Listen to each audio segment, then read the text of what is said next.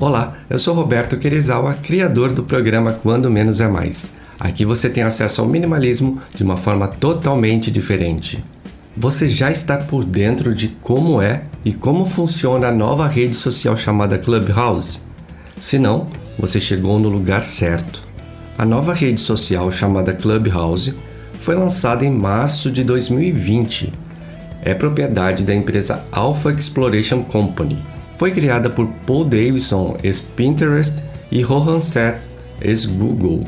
A diferença principal da Clubhouse é que ela é baseada apenas no áudio. Não dá para postar nenhuma mensagem de texto ou mesmo imagens e vídeos. Outra coisa intrigante é que ela está disponível, pelo menos até o momento, apenas para o sistema iOS, ou seja, apenas quem possui um iPhone pode ter acesso a Clubhouse. Para conseguir usar a Clubhouse é necessário receber um convite de alguém que já seja usuário da nova rede social. O convite é enviado e recebido pelo sistema de mensagem de celular, né, mais conhecido como SMS. Ao receber o convite, o convidado poderá aceitar e, ao clicar no link, irá ser direcionado para baixar o app disponível na App Store Após se cadastrar, inserindo seu nome e apelido, o convidado agora, novo usuário da Clubhouse, terá disponível dois convites para enviar para dois dos seus contatos. O convite fica disponível no ícone de envelope localizado na parte superior do aplicativo. Outra forma de conseguir utilizar a Clubhouse é se cadastrar e entrar na fila de espera. Então, será necessário esperar até que seu apelido seja aprovado em algum momento. Só não se sabe quando será esse momento. A estratégia da necessidade de ser convidado para entrar na Clubhouse não é a invenção dela. Outras redes sociais já utilizaram essa mesma estratégia no seu início.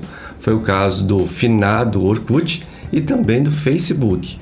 A ideia é como as boates que seguram as pessoas do lado de fora para entrar e formam filas enormes.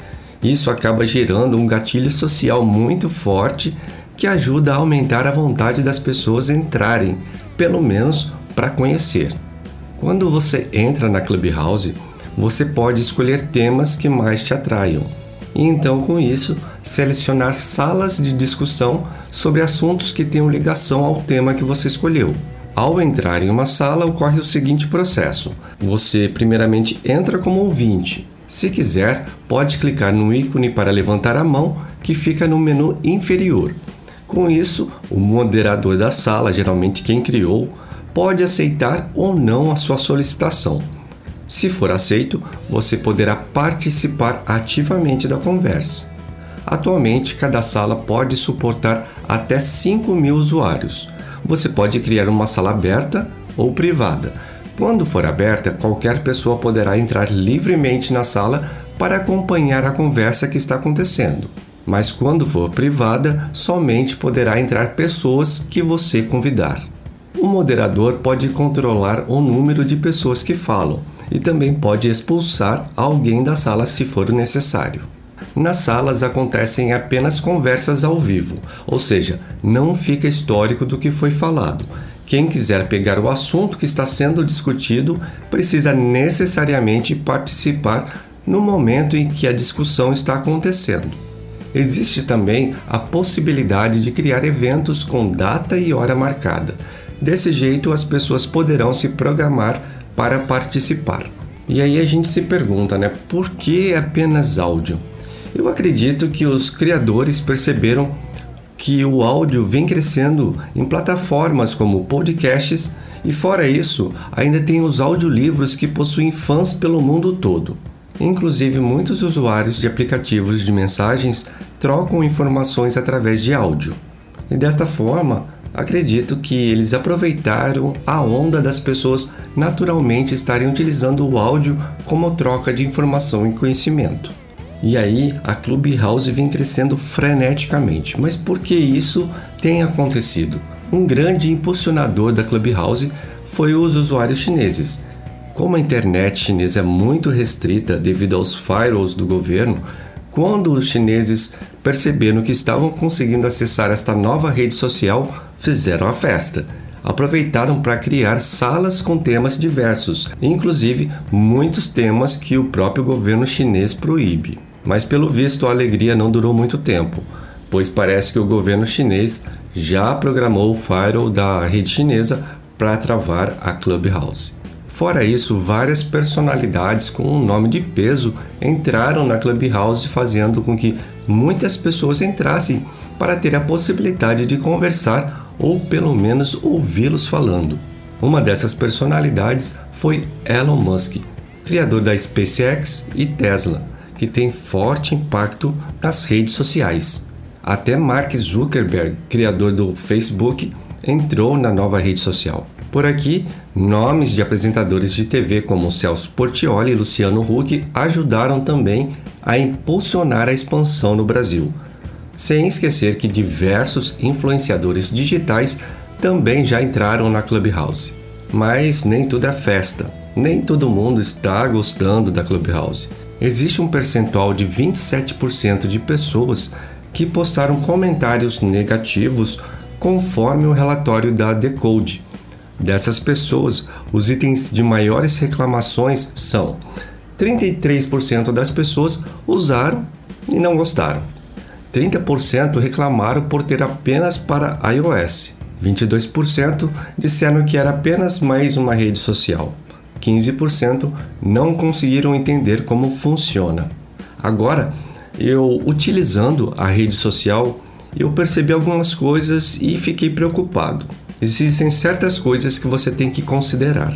Apesar de dizer que a Clubhouse é uma rede social criada para promover o debate de ideias e opiniões, ela foi criada propositadamente para capturar os dados dos seus usuários. Eu percebi isso porque o aplicativo orienta o usuário a fornecer sua lista de contatos no momento que está se realizando o cadastro chega até mostrar a figura de um dedo apontando para o botão para confirmar. No meu caso, eu não aceitei, mas do jeito que a tela foi criada, com certeza a maioria das pessoas vão aceitar. E isso não é nenhuma novidade. Sabemos que as outras redes sociais já fazem isso.